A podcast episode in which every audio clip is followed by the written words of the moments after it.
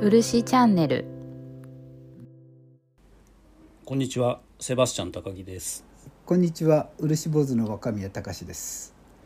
若宮さん、今あのまた台風が来てるみたいなんですけど、そうですね。今日輪島はどんな天気だったんです輪島今日は、か。はい。まあ風はあるんですけど、まあまあええいい天気なんですよ。昨え日大雨だったんはいあで昨す。日大雨。はい、あのすっごい大雨で土砂崩れが出出るくらいの大雨で、えーあ、そうですか。はい、でも今日は天気がいいはい、ので、今日は天気良かったですね。で今日何何かされてたんですかね。あ、そう今す日るとはね天気もうがいいし9月、えーまあ今年最後の漆の天日黒目日和なので、例のこの前の話天で日す。黒目日はい。和あれですね、あの漆をはい。鉄を入れて酸化させあてそうですそうです。黒めるという。はい。この話をこの前も黒メルって黒だけじゃないんだよってちょっと、はいはいはいはい。あの意黒外めるですね。そうなんです黒メルっていうのに黒くしないのもあるんだよっていうそうそうそう で確かに何それっていううん字が話でしたけど赤ければく黒黒だから黒めてるのにあれだみたいなのがそうそうあなっんたんでですすよねね。まっていうのを今日日やられていたっていう。あそうなんです朝から、ええまあ、ええ昨日から準備しまして、はいであのこの前もお話しした通り、うんうんあの鉄粉を昨日のうちに入れといたんです、桶の中に昨日のうちにじゃあ鉄粉を入れて桶の中に、はいもうはいそれでそのままもうぐるぐるって感じなんですか。あ鉄そ粉だれけでいいはっ昨て日いうのではいあの鉄粉この前ちょっと言い忘れて大事なことですね、なんかそのあたりですよね。あの聞いはていくださってる方からあ若宮そうさなんんでにす問い合わせが入ったあとなんだ問い合わせみたいな来てまして、あのええこういうのはどうなんでしょうなんていう問い合わせが来てたんで、ええええ私ちょっとあそこ言い忘れたななんて思ってたんですけええど、そんな重要なことを。え重要です 重要なことをあの重要ですねあの、はい鉄粉入れるっていうと本当鉄粉だけを、えええまあうちの場合はえええうん100分の1入れるんですだから3.75うんキロまあはい3.75キログラムはい1貫目っええていう桶がまあ漆の基準なんですけええど、ええええ1貫目だったら、まあ、3.7グラムくらい、あ100分の1はい、100分のえちょっと待ってくださ1い100分の 1?1000 分の1、あ1000分の1かそうですよね3.75キロが1回目ですもんねそうですねでそこに対して3.75グラムの鉄はいせ1000分の1ですか板はい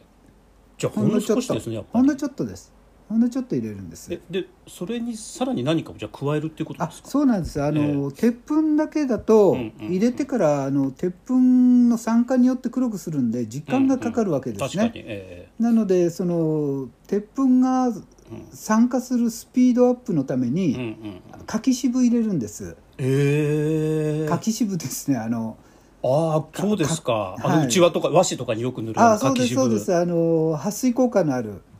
へえあのえこうカラカサとかに塗ってるようなあのあれのあの柿渋菜の茶色もあれも酸化ですもんね、あそうなんですあれタンニンが入っていて、はい、はいええそのタンニンっうんうんて成分うんがその酸化促進剤になるみたいなんですよくわかんないですけあーそうどなんですかそうすると,、ええうん、と昨ん日夜夜っていうかうんまあ夕方あの職うちで来てる職員さんがそれ、うんええうん鉄鉄粉の粉あの例の玉鋼の塊からですね、あのヤスリでおろして、はいまあ、3グラムちょっとくらいはい鉄の粉を作って、ええそこに、まあ、それ茶碗に入れてはい柿渋ちょろっと入れてはいぐるぐる回したんです、ああじゃあえっ、とまずなんていうか玉鋼をヤスリで小段状にして、はいそれを柿渋でちょっとドロドロみたいな感じになあってるそうなんねですじゃあの最初は混じらないんですけどそうですよね、ええまあ10分くらいしていると、はいなんか薄紫みたいな、うんうんうんなんかふわふわしたううんんとなんかクリームクリームみたいなかなんていうかこうふわっとしたものができるんですよ、へえなんかよくわかんないんですけどじゃあそれをあの漆に入れるとあそうなんですそれを昨日のうちに漆に入れといて、はいあのーほったらかしといて、うんうんで朝、うんそれを苗足から黒目までするというのが、まあ、うち私が習ってるやり方なんですね。へえそうするとひでも一晩で酸化ってゆっくりだけど始まってますよねきっと、そうあそうなんですねあうのんー随分こうんうんうやっぱり動いていますんで、うん漆が。でそれを朝バーッと大きな桶に開けてはいでガタンガタンってあの貝を漕ぐようにはいあの棒で攪拌あさせるの、はい、攪拌してその後は黒目という作業を、まあ、今日はしたわけですね。えーそうするとリスナーの方からの問い合わせははい、あのどういった内容だったんですか鉄の粉に水を混ぜてるのを、うんうんまあ、あー混ぜるのを聞いたんだけれど、はいはいはいそれはどうう、いうことなんでしょうって聞かれたんで、うんうん私あー漢字の見間違いして鉄っていううんうん、あの鉄の粉なんですけどその粉っていう字を、私鉛と間違えて 鉛に水入れるの聞いたことないですねなんて答えてしまったんですけどなるほどなるほどうんあでもまれにというかあの地下水なんかでいうとタンニンが含まれてることありますもんね。そうですねだから、それあのまあそれも酸化促進の方法だと思うんです、ええ水、ええ水って酸化しますからそうあですのよね。ええあの漆の中直接入れるよりは、はいうんうん水に混ぜて攪拌してから、うんその粉を入れた方が、うんうんあの酸化促進になると思うんです、ええまあでそりゃ私そうの場合ですよねはええうんまあ、前の日入れましたけど、うん7日前っていう人もいたりうん、 1000分の1って私言ってますけど、はいええええ8%くらい入れるっていう人もいたり、まあ、これは結構まちまち、ちですね。なるほどでもやっぱりそうすると柿渋が相当促進するんじゃないですあか柿渋すごいと思います私は多分だからこれも先人の知恵だと思っていて、そうですよねはい鉄分に水だけだと多分その酸化の速度が上がらないので多分一晩とかじゃなくて、そうですね、はい、1週間前何に日購入もする前みにたいな入れておかないうんうとん酸化しないっていうことになるんだと思うんですけど、いやでもいずれにしてもマニュアルにはできないですねやっぱあそのそうなん地ですその地にもう合ったやり方があるから、なんかそういうノウハウがもうないんですよ、えーなくなってしま黒目のノウっハたウんでがすなねくなっている、はいあのー知ってる人がいなくなってしまって、うんうん漆屋さん任せになってますので、漆を黒めるなんていう仕事は、うんうんうんでそうしますと漆屋さんは、んまあ、ノウハウがあって機械でううんまく綺麗ないいのをうん黒めてくださるんですけど、うんうんうんそうじゃないのをやろうとするともうないんですね、この玉鋼ってあんまり使わないわけですよねあそうのですよね玉鋼を手に入れる機会がああそうですねたたら製鉄の近くに住んでいない限りないじゃないですかあのその問い合わせの方から、はあのはちょうど私はその黒目をやろうと思っていて、うんうんうんえっと、ハリコっていうのを手に入れたんですってそのあーおっしゃってるんですよ。あの針を打つ時の粉ですねはいあ穴のを開けるはいはいはいはいはあの時に細かい粉が出るんで、そはのい針の粉っていうのは玉鋼、ねあの漆を黒める時はいに漆屋さんも使う粉なわけで、い、うんまあ成功法なわけですけど、はいえそれでやろうと思ってるんですなんて問いえ合わせをいただいたんですね。じゃあその方もよ今日あたりやってるかもしれない黒めってるかもしれませんねあもうもうやってると、まあ、やってるはずです。なるほどはい、あのツイッターなんかでうんアップなさってましあたんーそで、うですかあの、う少少量だと思うんですけどあの、やってると思いますもうこれからはなんというか漆に関わってる人たちだけでなく今日黒めってるよねみたいな風 な普通の単語としてもうあったら黒目すんだみたいなそうですそうですそうですそうですそうですいや今日黒目日和だよねみたいなそうですねででもこれ今は、うんまあ、昔から言うと土曜グロメっていう、うんはい土曜牛の日の、うんまあ本当はもっと7月の終わりくらいが土曜なんでしょうけうんはいど、ええうなぎ食べる日ですよね、うん土曜グロメとはい寒グロメっていうのがあって寒は寒い時にはい炭の火で黒めるんですね、へーその二あ回そうですかがまあ黒目っていうタイミングらしいんですけど、でもこうなんか漆がもっと生活の身近にあった時代にははいはいやっぱり皆さんそういう会話してたんじゃないですか今日、まあそうだと思来い週あたり特に黒目日和だよねみたいいやな輪島は特にそうと思いますそれでなくても、うんうん私とその親方ともう一はいうんうん人一緒にやってた、はいその彼とは、、はいつぐらいやるのってもうそわそ わあの7月終わり、まあ、8なる月ほどお盆過ぎてって前は言ったんですけど、ええ今、うんうん暑いのでお祭り過ぎてっていうとうん25日過ぎて、い、うんうん、で8月のうちにやるっていうのがまあ昔から昔っていうか、まあ、10 20年くらい前から一緒にやってんですけどそういうことだったんですけどいやそれがいやうん9月になってしまってどんどん暑いからでそうすねですよねでも本当に暦も旧暦時代から新暦になりましたし、はい、以前であれば多分祭りの時期と密接に黒目日和ってあそうですこうかねねうまく絡んでたと思うんですけど、それもちょっとこういうような地球温暖化で難しくなって、うんそうですよねあの祭りと漆みたいな輪島に密接に関わってる文化との関連みたいなものがどんどん切り離されてきますよね。そうですねうんあの祭りってあの、うんうん輪島はお盆に子供たち帰ってこなくても、祭りの、うんまあ、20人2324、うん25あたりには帰ってくるみたいな、うんうんまあ、そういうふうに祭りすごく大事にしてたんで、うーんそうですよね今日でもあの若宮さんのところで黒めってた職人の方は2人とも女性ですよねあそうですそうですあの二人すごく心強いなと思っていつも見てます、はいはいはいそうですね本当に助かってるんですあのちゃんあれをとメモしてですねノートについ書いて写は真いちゃんと撮って、はい、データとして残してくださればそうですよしかもお二人ともまだ若いから若いですねこの我々のようなもうねちょっと若干先がないようなそう おじさんたちとは違いますから もう確かにあのもう今のうちになんか自分がせっかく教えてもらったことは、はいうんうんちゃんと残していくっていうのはうんう責任なんで,、そうですあよのまねまあ間違ってるかもしれないんだけど、うんうんうんうんそこはまああのさ再に再度こう検証してもらっていやだってあの彼女たちがあと余裕で30年ぐらいは漆やれると思うんですよ。いけますいけますそうするとこの漆の黒目っていう技はいが30年間のうちにまたひ何人か見つければいいわけなんあです。そうですそうです誰かにバトンタそうッですチよねできればいいわけですあのでの今の工芸のわざわざってそういうふうにしてつないでいかないと、そうですね、はいうん、だから危ないなっていう技見つけたらはいあのできるだけ若い方にとにかくこう教え込んでそうもうなんかな積極的にやるというそうですそうです、もうなんか盗んで学そうですねぶ学べとかじゃなくてもうはいきっちり教えて、はいはいでその方が20年30年ままたつないでくれてはいっていうのをやらないと本当に危ない技いっぱいありますよね。いや本当にもう誰も知らない、もうあの一つ分かんなくなってるのは、うんはいはいはいまええああの漆書きの話を前に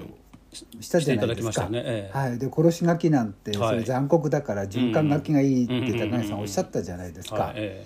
でも本当は養生書きっていうのがもともとからあるわけですよえね、そうですよね。ええうんでもそれについてのノウハウってないわけですよ、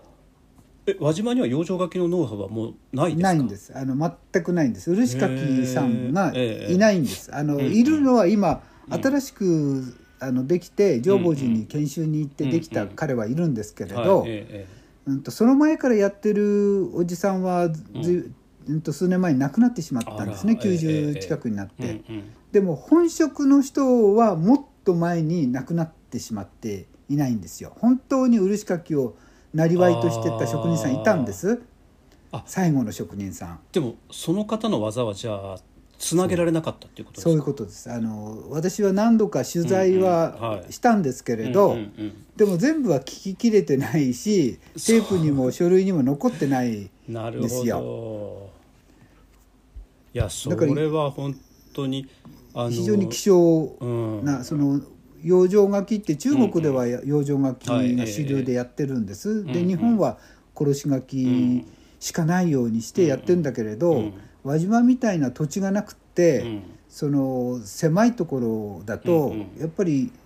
殺し書きだとすごい山がたくさん必要になってくるわけですね、逆にだから生産効率が悪いですもんね悪いですねあの、うん本当にまあ23本生えてるところを転々としなきゃ、うんうんいけないわけですけど、それだったら養生書きで1本の木から1キロくらい出るような大きな木をうん育て上作げてるえしかないですよえね。うんうんでもおそらくその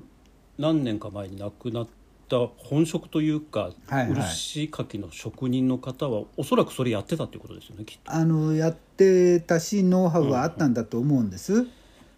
いへえでそれが、はいまあ輪島でも何本か、うんううんんと大人の人がこうぐっと手を伸ばしても抱えきれないような木は残ってるんです。うんうんでそれにもまあ書いた跡が残っててそれがビヨそうですーンかと成長して伸びてるんですうんけはいど、えええそんな木は養生書きスタイルで書かれた木だと思うんですえうーね。んそうですよねですそういうの意味ででもう輪一回島で以外す。うん輪島以外はどうなんですか養生書きってまあ今はですね、はいあの奥久慈の方で、ええええあの大大悟の近くあの日立を日立、はいですねああのの僕先週行って北きまし朝た宮ああそうで すねそうですねそうそうそうそうそうそうそうそうそうそうそうかに奥久慈奥久慈のシャモ食いに行くぞなんていや 先週かにまさにまさにあのキャンプしてましたそう なるほどあそこ行ったら道の駅にいっぱい漆のものが置いてあってああそうなんですあそこ漆の、まあ、日本で国内2番目の産地なんですけど、そこで、あのーやってる方いらそういらっしゃってあのあやってるっていうそかうですか今はい明治大学にいらっしゃった宮越先生なんていう方とか、ええええはいあと本間さんっておっしゃる漆芸家の方で、その1キロの会なんていうはい会をずっと昔からこう、あのーなさっててえその漆1をキロ植えるのっていうの。貝っていうのは1本の木から1キロ漆を取ろうみたいな意味でえっと1キロずつみんな買うことによってつ なるほどなるあほのどええ漆の木を植栽することとか、漆を描く職人さんを育てるとか、うんうんうんそのまあ漆のまあスポンサーがうん1キロということだと思うんですけど、はい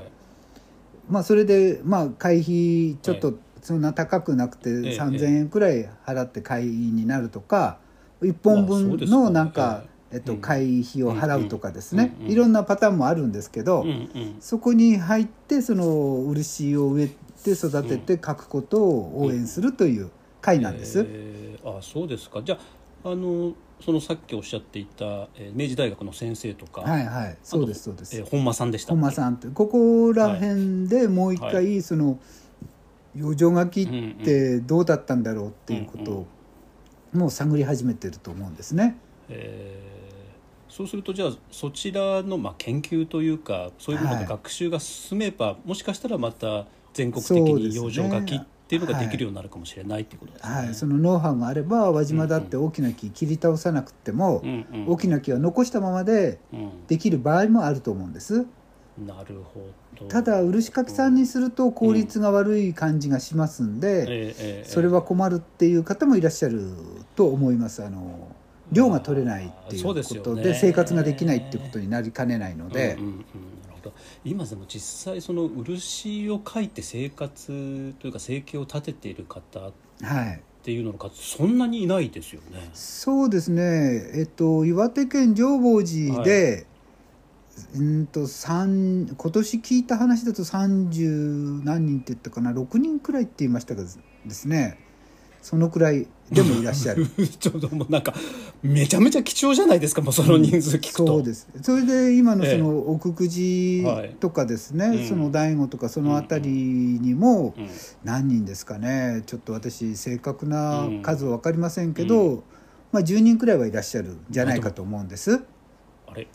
日本って今人口減ってますけどまだ1億人いますよね。ああ一億人いますね。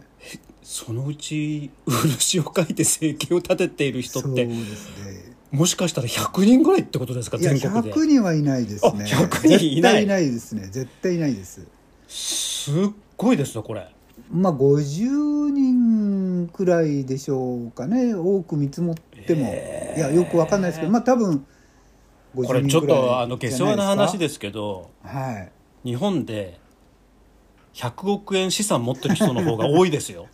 そうですね。うんだからあの我々あのちょっと貧乏だからこうひねって言うわけじゃ ないんですけれども、はいはいはい100億円貯めるよりというか、はい稼ぐよりはい。漆書いてる人の方が貴重なんです、まあ本当はそうなんですけどうねん。そちらに価値を見出しましょう我々だけでも、いやいや本当そうなんですよ ねいや本当にどんどんこう減ってってるところって危険ですよね、いや危険ですしちょっとあのこれちょっとじゃない声を大にして言いたいんですけど、うん私が知ってる中で漆を仕事にしていてはい資産を形成した方一人もいません 若宮さんをはじめとしてそうですねこれってすごいことじゃないですか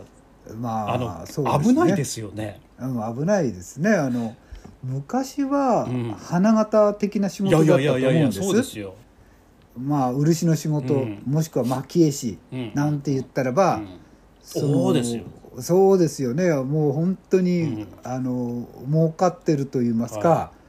まあ文化度っていうかそのなんていうかステータスも、はい、かなり高いですしそうよねえまあ利益だってあるんでえしょうから、うんうんうんまあ旦那衆とお付き合いもできたわけですよね。そうですだからそれこそ武士階級とか、まあはいはいあのまあ、大名であるとかあるいはさっき、はいまあ、若宮さんおっしゃったように旦那衆であるとか、はいあるいはそれが明治になってもやっぱりまだパトロンが存在してましたよね。まあそうですね。うんはい。だからやっぱりあのやっぱり資産100億以上ある方ははい。あのあれです1キロの貝じゃなくてはい。なんか1トンの貝ぐらいにはもう入っていただい てもうまあ巻き、うんでも残念ながらですね、ええ木いっぱい植えないと一トン取いれないやんですよそうね。ですかそうですよね。今岩手県浄法寺あたりうんうで年間どのくらいですかね1トン半いえー、それじゃ一人で終わっちゃうじゃないですかそれじゃあそう どうどう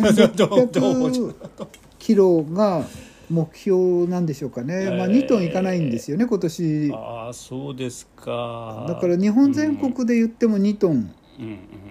くらいでしょうかねじゃあやっぱりその漆の生産量をまず100トンにしてはいであとはもうあのそこら中で今日黒めったよみたいなものが日常日常会話としてそうでもすよねうあの聞こえてくるような社会、うん世界をあそのう我々おヘじチマさん植えたおとかそでうすそうねそうそうそうそうそうおじさん2人で我々はまずそれを目指さないといけないですそね。うですねいやでもすごいあのいや本当にだからあの私が資産形成したらまず漆に投資します あぜひぜひあのあ今日もその漆に関しての企画書別に書いてたんですけあど、そうですか、はい、こうなんか自分で書いててちょっと盛り上がっちゃって、えええというのがえやっぱり漆ってよくよく考えると縄文時代から今までですよね。えそうなんです長いんですよでしかも日本文化のありとあらゆるところに入り込んであそうなんですそうなんですでその根幹を支えてきたわけじゃないですかはいそうなんですよそれが今結構危ないあでそうすなよんです、ね21世紀を持ちこたえられるかって、本物の漆がっていそううですよねこんな危機感にまうあん苛まれてますですね、だからでもたった一人のお金持ちがこの状況を変えられると思うんですよあまあそれは楽勝でしょうねそうなんですだから、はえなんだこれ聞いてくださってる方がいたらあのおじさん2人がこんなこと言ってた ってお金持ちの方を紹介してほしいなパパ活じゃないですパパ活みたいになってますけ ど漆活いそうですうね、んいやでも冗談抜きでそういう時代っていうかそそこまでの危機にはなってますよね。すまあ本当に、うんまあでもですね、うん、作家さんっていう方は増えてる感じはするんですよ、ああそうですか。職人さんは減ってますね、明らか減ってますでも、えっと、漆に関しての作家活動をしていらっしゃる方が、やっぱり漆の花器のところまではいかないですよね今のサイクルだそうと。ですねちょっと遠いですね、漆かきとか漆植えようなんていうことをなさる作家さんはまあまうあんうん少ないかもしれませんですね、で作家の方にやっぱりそれを強いるわけにいかない。ああそれは無理ですね、うんそのですよねさ漆で作家で食べていくんだって、うんうんそれは楽ちんじゃないわけですので、そうですよねだからそうなるとやっぱり何かちょっとあの我々のようなもうあのキャリアが終わりかけ ている人たちがもうもう頭おかしくなるぐらいにそれ探さないといけないのかもしれないですよね本当いにや。ー本当にうんそうなんですよね、うんまだバブルの時はそういう人がいたんですよねどんどんいなくなったんですあよのでもねバブルの時よりはい若い方が起業して、はいはいそれで資産を得てる方ってたくさん今いるわけですよね。そうですね今はちょっとやっぱり価値観変わってきましたんで、うんだからほんとその方々に漆だけじゃなくて工芸の魅力っていうのは知っていただきたいなっていうふうに思うんですよだってそういう方々ってこの先日本を飛び出て世界に出てくわあけそうですねはいでそういう時にあやっぱりこう世界に出た途端に皆さんよく言いますけどその人一人一人が日本文化を全部背負うわけなのであそういうことですよね、はい知ってると思って聞くわけですそうよねなんですよ、うん僕もだってあの2年半ぐらいバックパッカーやってますけど、はいはいはもうどこ行っても日本の文化のことを聞かれましていそうですよねで恥ずかしかったですもんね、いやあいやの全然答えられないから、いや本当そうですようんね、だからまあだからっていうわけじゃないですけど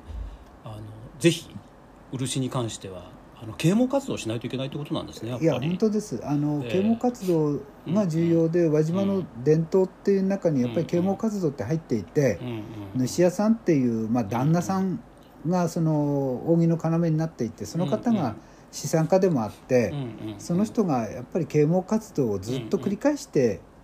そして日本全国に漆器っていうのはど,、うどうどういうものなのかとか、うんうんうんどういう価値観があるのかっていうことをずっと言ってきたんですね。いやだからその主の存在ってすっごいですよね主屋さんの存在って。そうですねでしかもそういう啓蒙活動というか漆器の、まあ、素晴らしさみたいなのを伝えようと思ったら、はい伝える人自身に信頼感というか信用感みたいなものがないと、そうですねはいはいそうでだすっねてね僕がいくら漆器素晴らしいって言っても誰にも聞いてくれないようなことになっちゃうわ けだから。いや高木さんは大丈夫いやでいしやょういやけいやどいやいやいやまあまあ日本人的には、うんえっと、役所の人だとかあー大学の教授だとか、ええええまあ、ええこうなると言ってることがすごく信憑性うんがうんあるように聞こえますね。ねそうですよねでも、まあ、今日多分こういう話で終わっちゃうと思うんですけれど もあの漆とか漆器とか蒔絵の素晴らしさを伝えるためにははい、なんか蒔絵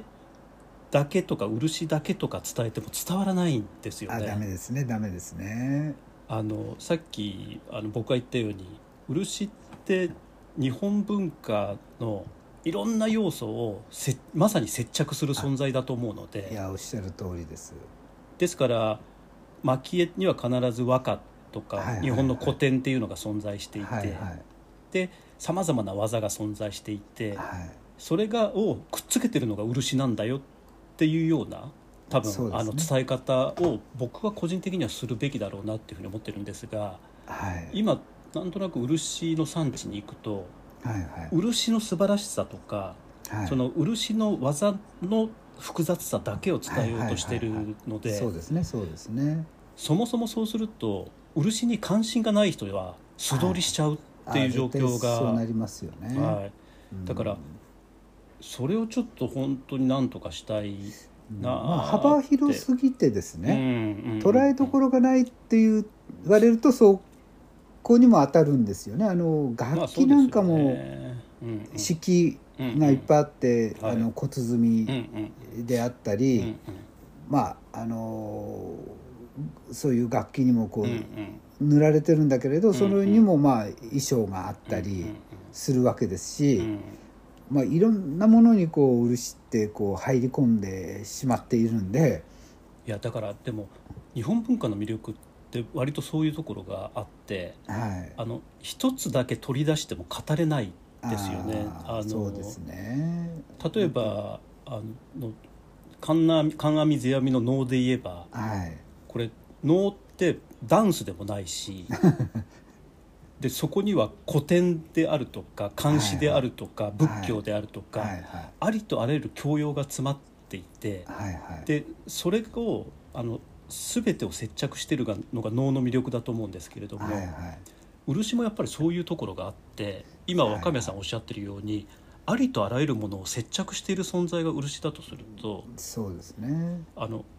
じゃあその日本文化のありとあらゆるものを接着している存在が今なくなろうとしているんですよねあはいはいそうするとじゃあ接着されてた日本文化はバラバラになっちゃってはいはいあのすごい日本文化が持ってる魅力の一番の魅力であるいろんなものが絡み合ってこうなんか深さを出してるみたいなものがはいはいはいなくなっちゃうような気がしていてそうですねえーっと漆これからだから輪島は日本文化の接着剤漆っていうのではいこうアピールをしていくのはどうでしょうかって今度なんか、なんでしょうねこうままた物申すみたいになってき て毎度おなじみの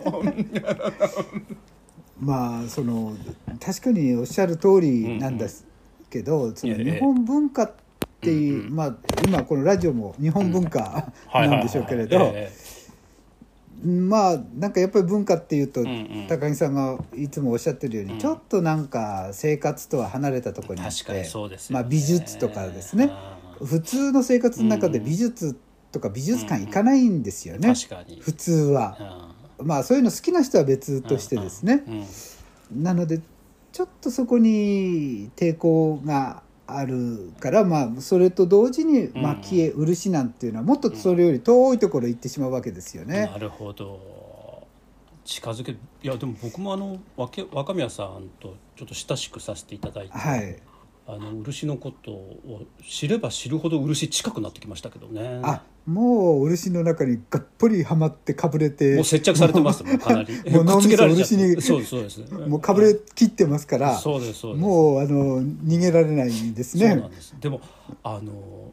知れば知るほどさらにこうなんか魅力がこうなんていうか高まっていくというかそうですね奥深さがある深いはい、やっぱり日本人と1万年以上付き合ってきたんですいよやね。いやそうなんですよね1万2600年前の、はいうんうんまあ、漆の木の枝があ、うんうんまあ、発見されてますので、うんまあ、その頃からずっと日本人って漆を一生懸命使って、うんうんまあ、何かにつけその、大事にしてきたわけですね。うんまあ、いシやャーマンみたいな人が使ったり、うんうんまあ、あの宗教道具として使ったりしながらこうどんどん発展してきたわけですけうど、んうんうんだから深すぎてそのなんていうか一言で語りきれないですし。そうなんです理よ解しきれないんですよね。あの前それで歌舞伎役者の坂東玉三郎さんって、はいはあのいい。らっしゃいますけど玉三郎さんと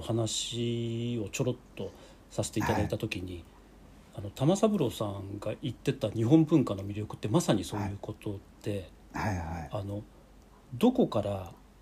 入ってもはい結局は同じ頂点を目指してるっていうん ですよ。なるほそのど。歌舞伎から入ろうがはいはい。あるいはもしかしたら漆から入ろうが蒔絵から入ろうが能から入ろうがはい。同じ頂点を目指してるっていうんですよなねる。ほどなるほど。それでただ自分がてっぺんに立ったなと思ったらはい向こうにまた次のてっぺんが見えるっていうわけですよ。あーで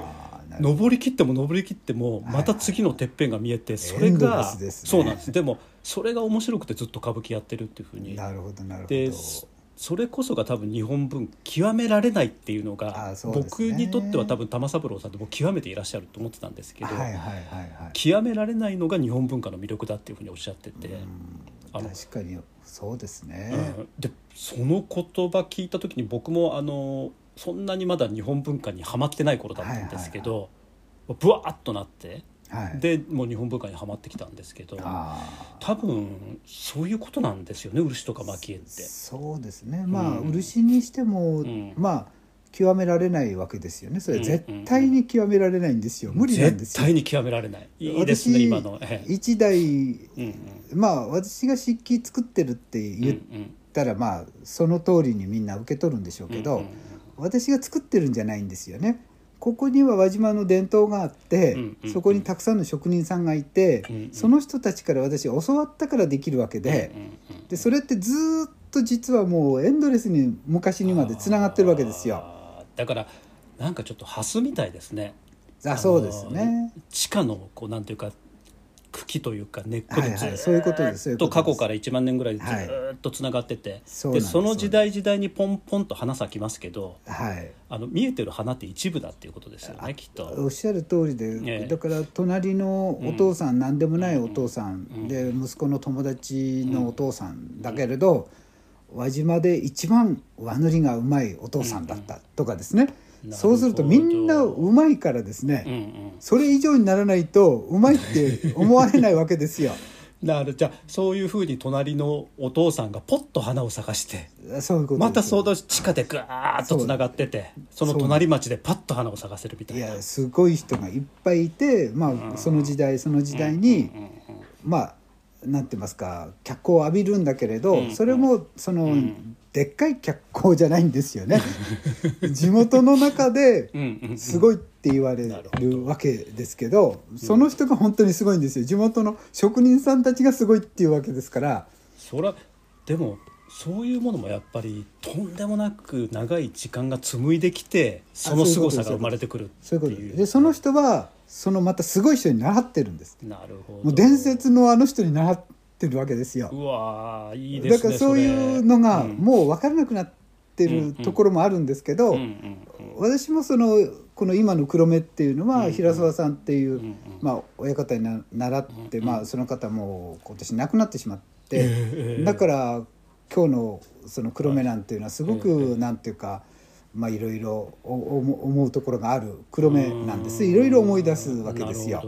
どでその息子んさんもいたんだけれどん息子さんももう去年亡くなってしまって。うんうんうんで3人でやってたわけですけど結局私しか今生きてないんでじゃあもう若宮さんがある意味今の輪島の黒目まあその平沢さんでしたっけはいの方の黒目を伝えるとそういしうこてとはです一人しかいないっていうこあもう一人いらっしゃるんですけど、その方金沢に行ってらっしとゃるので、はいはいえええまああの私がなんとかそれ残していかないとえうん誰もこの黒目方っていうのは残らないと思うんですね。でも今日は二人の女性にその黒目があそうですそうです伝わったわけですもんね、はでその平沢さんって方が習ったのは出坂道雄さんって方で。いこの方も輪島出身なんですけれど、遠州流の職方をなさってた方 でで遠州って難しいんですよやっぱりはあいの、ええ表さん裏さんと綺か麗サまビですもんねた、ええあそうなんです綺麗サビなので、え箱なんっていうのは遠州の箱なんっていうのもそこが通っていてですねそのそこへにーあの切り箱の底に紐が見えないとかですねえはいなかなかこう決まりがあって難しい道具を作る。ええまあ、流派でして、まあ、ここのご宗家にお目にかかった時も、うんうんじゃああなたはその孫弟子にあたるねなんていう話をですね、ええしていただいたことはあるんですけれどはいまあ、その技法も教わってるわけですねええだから本当にそのずっとそのつながってるわけですよ、そういうことが。そうすると我々が今、まあ、若宮さんというか彦十蒔絵の古典とかで見られる作品っていうのは、そういうものの結晶というかあそういうことですあの、ええ私それは輪島の技法じゃないんですけど、うんうんうんその方がやってたのは輪島の技法じゃないんです。うんうんうん、でもともとあんこ屋さんなんで、あんこやそのはい、なんかもう話が北も川うすごく話がまた広がってきましたねこれそ うそう話とん飛んじゃいますけどいやいやいや静岡に北川製卵所っていうあんこの特許を持ってる会社があっ はいえてええええでこの製卵所が日本全国にえうんあんこ屋さんを飛ばすんですよあの拠拠点を持つんです北川製卵所っていう拠点をえー北川製所安所っていうのがあんこので思ってして全国制覇をしようとしたと そういうことですそういうことですそういうことですで北川さん、うんあうのん北は川い製安所なんでそのえ人え平沢さんなんですけど、北は川いさんって呼ばれてたりするんですけど、ででまあその方があんこからなぜ漆にあ山へ行くじゃないですか、はいはいほんでええ小豆見るじゃないですか、ええそうすると漆があるじゃないですか、はいはいはいはいまあ、そういうのを見たり、ええもうもちろん輪島に来たので、はい結局漆に興味持ってしまって、えええあのあんこの仕事の傍ら漆をやり始めてしまうわけですね。えでそれが遠州流のお,、まあ、お抱えというかそにのなるようなうん、そのその親方です。その親その方がええ遠州流のお抱えになってて出坂道友さんっていう方ですけど、えーはい道友の友っていうのは赤字雄斎さんってこ人間国宝さんがいらっしゃる、はいえーその友という字なんですけはど、いだからえー赤字雄斎さんのところにもいたんですけれど、はいでその技術を出坂さんが引き受けてその技術をまた平沢さんもその遠州流の仕事をしてたんであちょっと待ってください出坂さんがあ元あんこ屋さんでしたっけ平沢さんが元平沢さん、んが平沢さんは若宮さんが直接習った方、まあ、私がはいあのどどなたも直は接いその弟子は取らないええええスタイルなので、はい通い弟子みたいにしてはいもう押しかけるんです 自分でなだから迷惑な人なんです超迷惑な人なんですなかなかすごいですけどでもわあその平沢さんの人生に迫迫ったらめちゃめちゃ面白そうですね面白いですね私はだからその方に感化されてこういうことになってるわけですよ、逆に若目さ非常にん面白いがで逆にあんこ屋にならなくてよかったですねそうですね。僕はなんかもうなんかあんこ談義になっちゃって僕は漆やってたんですけど平沢さんのとこに通ってるうちに行ってあんこに魅了されあんこにハマってみたいな今あん職人なんですよなんつって であんこを入れるためだけの薪をしてるんですみいたやいいなやでも本当に私高校くらいまではちゃんと小は豆い作ってて家にですね、ほんでおーあええの、田んぼの時期が終われば、ええあええのハザにかけハザっていう、はいこうだんだんの、ええええこう稲を干すやつ、はいあれをおろした後は今度は小豆干してたんですよね昔えそれ若宮さんがですかそううちあの農家だったのであじゃああんこ屋さんになろうと思えばなれいたわけやでいすやよねそうそうそうあんこ屋さんにもなれたしお茶のパイロット事業もしてたんで、 ええええうちの裏山全部今漆植えてなんですけど、はいええそこにお茶畑になってたんですよずーっあとあそうなんですかそう小それは小学校の時ですね私えっがといわゆる抹茶用のお茶ですかあいやそれは煎茶用のあお煎茶用茶のでですすかでへえ隣が茶工場になってて、はいええええ輪島の田舎町にパイロット事業っていうんで、はいその市と協力して、ええこういうお茶畑をみんな作りましょうなんて言って、えあの農村部が活性化するような、いそはいのはいなんていうかパイロット事業っていうのはあありまして、うんうんうんそれでお茶畑を作って茶工場を作って出荷するっていうそういうのをやってたんですね。えーあ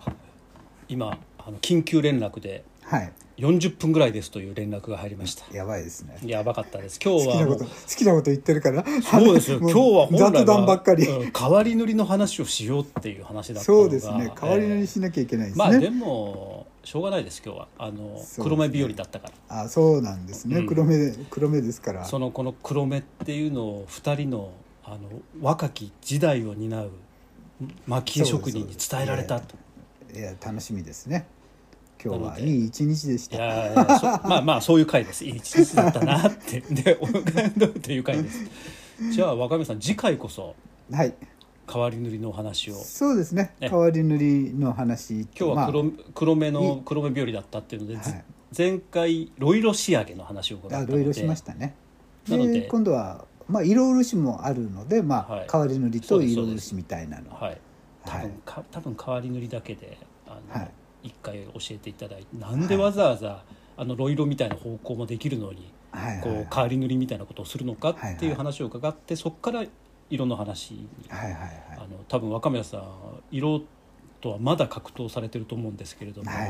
い。色面倒なんうですよ。んこの間のあの和光の展示の時のあの政治、 あーあれまだできてないんです。まだできてないまだできてあなれい ねいや本当にうんこうダメなんですようんね。あれ難しくっていや本そ当のに話は奇跡的な成功なんですよい。やいやいやぜひ聞きたいのでうんなので次回は代わり塗りの話をはい伺おうと思わいかまりすのましで、た。は若宮さん今日もありがとうございました。い、こちらこそありがとうございました。